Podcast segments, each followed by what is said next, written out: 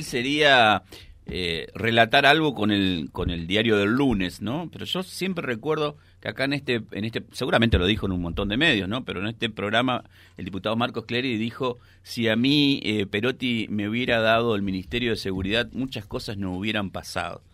Y ahora con el resultado opuesto del lunes es fácil hacer leña del árbol caído, como decimos en el norte, ¿no? Pero bueno, está bueno tener una charla con Marcos Clery y avanzar sobre unos cuantos temas. Marco, ¿cómo está? Fabián Ramírez te saluda aquí en Vía Libre. Muy buenos días, Fabián. ¿Cómo estás vos? Muy bien, ¿cómo estamos? ¿Bien? Bien, estamos aquí en la ciudad de Buenos Aires eh, preparados para una sesión muy importante que a la UNA está convocada para modificar la ley de impuestos de ganancias, poder crear universidades y también el programa de fortalecimiento y generación de empleo argentino para acompañar a nuestras pymes. Y con respecto a lo que decía en la introducción, sí, seguramente si hubiésemos tenido la posibilidad de ser eh, ministro de Seguridad, de aportar nuestra mirada, nuestro granito de arena, hubiésemos tenido una mejor política de seguridad que acompañaba a un gobierno que tuvo una gran cantidad de obras públicas y de acciones en todo el territorio provincial, pero hay un flagelo que se tenía que resolver de norte a sur, de este a oeste, que es volver a tener una vida más tranquila y ordenada y bajar la probabilidad de que se cometan delitos. Marco, eh, yo lo, escucho atentamente con, con respecto a esto que usted dice de lo, del tratamiento de, del tema ganancias, ¿no? Eh, cuando el gobierno nacional le intenta bajar esto de las ganancias, aparecen los agoreros de siempre diciendo que eso es extemporáneo, que no, que, que no va a tener impacto. Eh, ¿Cuál es la posición suya como representante de los santafesinos? Bueno, en primer lugar, es un muy buen proyecto que pone justicia. Se hace en este momento porque el fondo no quería que se lleve adelante este proyecto de ley ni estas acciones, pero luego de la última revisión, visto que el fondo cada vez que toma una decisión son contrarias al funcionamiento normal de nuestra economía, tenemos que empezar a tomar acciones eh, que vuelvan a mover el círculo del consumo interno y generen justicia. En este caso, la eliminación eh, la cuarta categoría, que es la modificación del impuesto a las ganancias, para que los trabajadores y trabajadoras dejen de pagar ganancias y los grandes ingresos sean los únicos que paguen ganancias, es una, un verdadero acto de justicia. Lo que los trabajadores van a empezar a percibir a partir del 1 de octubre por el decreto que emitió eh, el candidato presidente y actual ministro de Economía, Sergio Massa, y que nosotros vamos a refrendar con esta ley para que esté vigente todo el año que viene y así hacia adelante, es una gran cantidad de recursos que vuelve el trabajador a tener para recomponer su poder adquisitivo que inmediatamente va a ser volcado en el consumo interno, en bienes que se producen en la Argentina, en comercios, en bracerías, en verdurerías, en almacenes.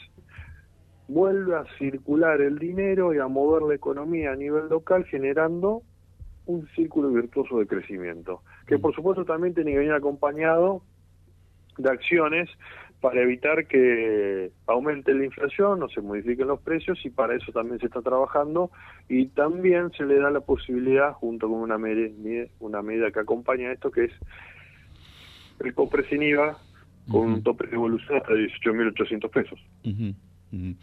Eh, algunas medidas que peyorativamente se, se la denominan como plan platita. Eh, em, digamos, ¿qué posición tiene usted con respecto a esto? Entiendo que usted no lo considera plan platita, que entiende que es, eh, por, lo que decía recién, de alguna manera devolverle un poquito de justicia a los trabajadores. Cuando los que tratan de estigmatizar o poner este tipo de nombres hasta a veces se perjudican a sí mismos. Cuando hay una medida que es buena para la economía, que es buena para el trabajador, que es buena para el comerciante, que es buena para las pymes, ¿por qué hay que denostarla? Uno podría preguntarse por qué no se hizo antes. Bueno, no se hizo antes porque el fondo no quería y el fondo lo trajo Macri y después lo trajo Guzmán y lo que lo votaron en el Congreso. Y en la última revisión el fondo tardó 30 días en mandarle a la Argentina los 7.500 millones de dólares que tenía, se había comprometido que tenía que mandar y los demoró. Los demoró para forzar una devaluación que sufrimos al día siguiente después de las Y esto hay que contarlo, hay que decirlo. Entonces, cuando empezamos a tomar decisiones a favor de nuestro pueblo, logrando un orden, recuperar un poco de justicia, mejorar el poder adquisitivo, que está golpeado y por eso la gente también está enojada y tiene razón, hay que plantearlo. Y los que no están a favor de este tipo de proyectos, como la devolución del IVA o la modificación del impuesto a la ganancia, imagínate si les toca gobernar. ¿Cuándo van a tomar una decisión a favor de la gente? ¿Van a llevar adelante el ajuste que pide el fondo más brutal? Esos son Bullrich y Milley. Te lo están diciendo. Ellos van a hacer el, el programa económico que pide el Fondo Monetario Internacional que hoy las consecuencias de ese programa económico es este malestar social, este desorden y esta falta de posibilidades de construir una certeza hacia el futuro. Cuando tomamos decisiones contrarias a lo que pide el fondo nos va bien. Ejemplo número uno, la ley de moratoria previsional. El fondo no la quería, la logramos sancionar. Que se construya el gasoducto en Néstor Kirchner. El fondo no quería, lo logramos hacer. Que se ahora se baje el IVA para las compras que se mm. modifique la ley de impuestos a las ganancias, que se creen universidades, que se lleve adelante el programa de generación y fortalecimiento de empleo, que tampoco lo quiere el fondo. ¿En qué consiste?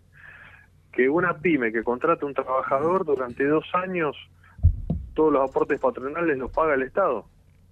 Y si esa pyme contrata a un trabajador que tiene un programa social en el primer año, el Estado cubre esa inversión y acompaña a las pymes. Porque lo que buscamos de una manera integral y demostrar a la ciudadanía que nuestro mercado interno, la generación de empleo registrado y también con políticas que impulsen la posibilidad del consumo, reactivan nuestra economía y vuelven a lograr un orden y una estabilidad. ¿Qué es lo que buscamos hacer cuando lo podemos hacer y si no lo pudimos hacer antes por culpa del Fondo Monetario Internacional y esa deuda que nos dejó Mauricio Macri? Pero también había que plantearlo con anterioridad.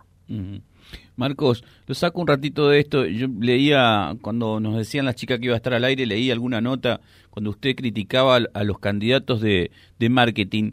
¿Lo, ¿Lo analiza como un candidato de marketing a, a Milei? Milei es una, una expresión del, del enojo ante la endeblez institucional que fomenta principalmente Juntos por el Cambio, que dice una cosa y después hace otra, como dice voy a votar eh, la modificación del impuesto a la ganancia, ahora dice que no, y está ahí. Y también es una expresión del cambio social que estamos teniendo. Todos y todas hay que tenemos que reconocer que post pandemia se ha acelerado una transformación de nuestra sociedad en donde aparece el individuo tirano creado por las redes sociales y por la por la vida diaria de las inequidades que estamos teniendo y que se va destruyendo la vida en comunidad. Y que el nuevo antagonismo que empieza a surgir es el individualismo que quiere destruir todo o los que quieren armonizar y construir con esperanza hacia adelante. Esos son los nuevos antagonismos, las nuevas disyuntivas, las cosas que hoy serían la nueva polarización que los medios después seguramente van a empezar a decir, que caracterizan a cada una de las posiciones políticas. Y no hay que enojarse con el que votó ley Hay que preguntarse por qué las personas terminan eligiendo a ese tipo de candidatos y seguramente estas inequidades que estamos teniendo por culpa del Fondo Monetario Internacional le han dado vida a estas expresiones políticas que hoy eh, han tenido un gran respaldo. Estoy convencido que igual la gente nuestro pueblo va, va a valorar eh, muy positivamente y va a acompañar a Sergio Massa porque es el más preparado para ser presidente de la nación de los tres candidatos, porque sabe lo que hay que hacer, porque en el momento más difícil asumió un compromiso y asimismo está demostrando que cuando no se hace lo que el fondo pide, se pueden tomar medidas a favor de la gente y equilibrar un poco y construir más, con más justicia. Mm. Eh, ¿Se imagina un balotaje sin la presencia del campo nacional y popular, digo, sin la presencia de masa que representa a ese sector? Hoy creo que hay un balotaje que está más firme y más seguro es Massa y está discutiéndose cuál de los otros dos candidatos son los que integran ese balotaje. Bueno. Marcos, ¿cuándo por Reconquista? ¿Hay algún anuncio? Tengo que ir a Reconquista. Sí, hace, rato que no lo vemos. Tengo que ir a Reconquista. La, la última vez eh, estuvo por allí Florencia Cariñano junto con el intendente de la ciudad, a quien aprovecho para felicitarlo públicamente del triunfo y el acompañamiento de la ciudadanía. Una ciudad que ha crecido mucho y se valoró no solo la gestión, sino el proyecto metropolitano que lleva adelante con todas y cada una de las acciones, desde la conexión aérea ante los reclamos y pedidos que siempre hace el intendente, no solo para Reconquista, sino también para Avellaneda y la región. Tengo que ir, yo voy a tratar de estar en no más de una semana por Reconquista junto con el intendente caminando las gran cantidad de obras que hicieron y conversando para analizar cómo viene la moratoria previsional en la oficina ANSES, cómo vienen los créditos que de 400 mil pesos que pueden otorgarse a través de ANSES, cuántos son los trabajadores y trabajadoras que lo han pedido y también tomar nota de los reclamos como siempre se han hecho. Y hay un tema. Sí.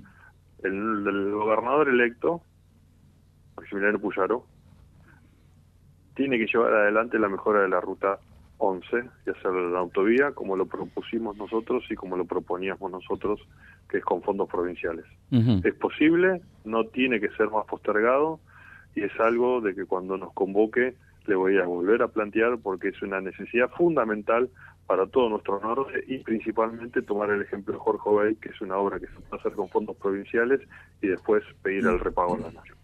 Sí, me acuerdo de la propuesta que usted decía que con fondos provinciales se podía hacer eso. Me acuerdo de haberlo entrevistado.